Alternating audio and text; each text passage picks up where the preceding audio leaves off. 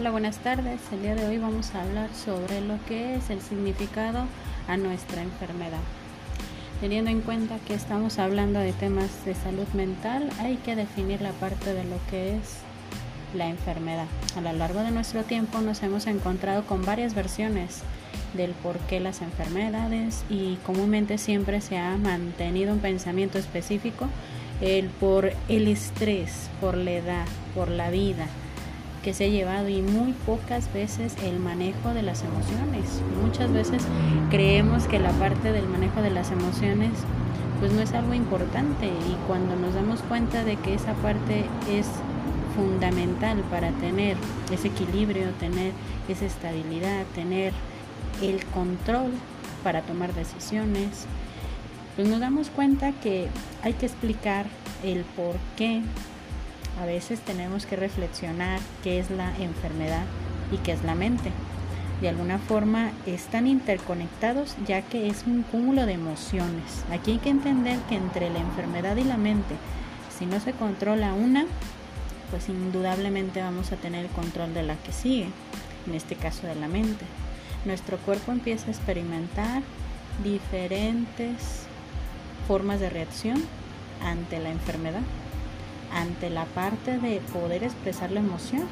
Cuando nosotros impedimos esta parte de expresar la emoción, nuestro cuerpo inmediatamente va a reflejarlo con una respuesta física. ¿sí?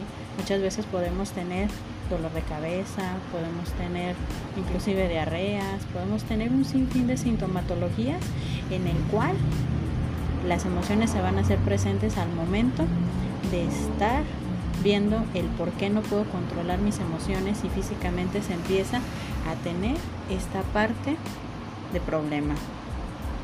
Ahora bien, volvamos a esta parte de la definición. Son lo que nos lleva a las personas a experimentar varias sensaciones, percepciones o malestares que involucran el no saber cómo enfrentar lo que pasa.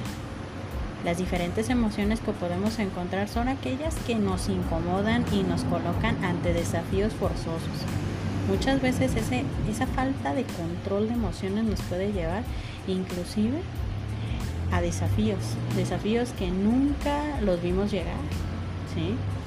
De alguna manera esos desafíos nos van a estar colocando ante diferentes respuestas, entre esas el estrés, entre aquellas el sentimiento de huida, también la parte de lo que es el sentimiento de vacío, depresión, inclusive empezamos a sentir que todo nuestro mundo se empieza a hacer como si fuera un torbellino, pero estamos viendo que son desafíos forzosos, que no queremos hacerles frente y que de algún punto de nuestra vida nos, nos volvemos a encontrar con esa esperanza de que ya no estén o que mágicamente se hayan superado o que de alguna manera ya no se encuentren ahí para que nos estén fastidiando de alguna manera nuestra vida.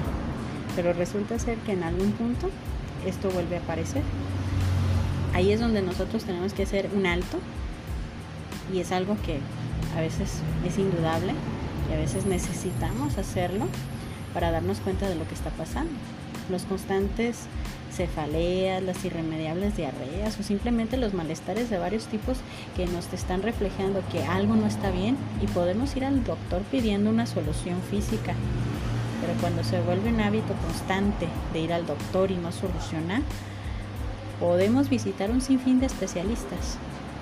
Pero eso sí, nunca suele pasar por nuestra mente el visitar a un especialista en salud mental, ir con el psicólogo, el desbaratar ese prejuicio de lo que es ir al psicólogo, el cómo yo voy a enfrentarme a hablar de mis problemas, de lo que me está pasando, de lo que no puedo solucionar en ese momento, porque en ese momento no tengo el control, no identifico mis emociones, no sé de qué manera poder hacerles frente en ese punto, porque siento que a lo mejor pues no es tan importante pero resulta ser que la mente y nuestra salud deben ser un lazo de unidad para tener y mantener ese equilibrio cuando ese lazo se debilita o rompe.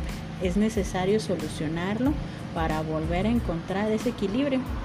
En ese punto es donde nosotros tenemos que entender que la enfermedad y la mente tienen una línea muy delgada sobre la parte de lo que es nuestro control emocional, nuestro equilibrio emocional y obviamente nuestra estabilidad emocional. Espero que esta pequeña cápsula les haya de alguna manera ayudado a entender lo que es la importancia de lo que es la emoción y la salud física para comprender de alguna manera que tenemos que desbaratar esos prejuicios, el entender que podemos pedir ayuda cuando nosotros sentimos que todas las herramientas, todos los medios se nos están yendo de las manos. Esto es equilibrio mental, Zen Psicología. Yo soy Evangelina y estoy con ustedes en este punto.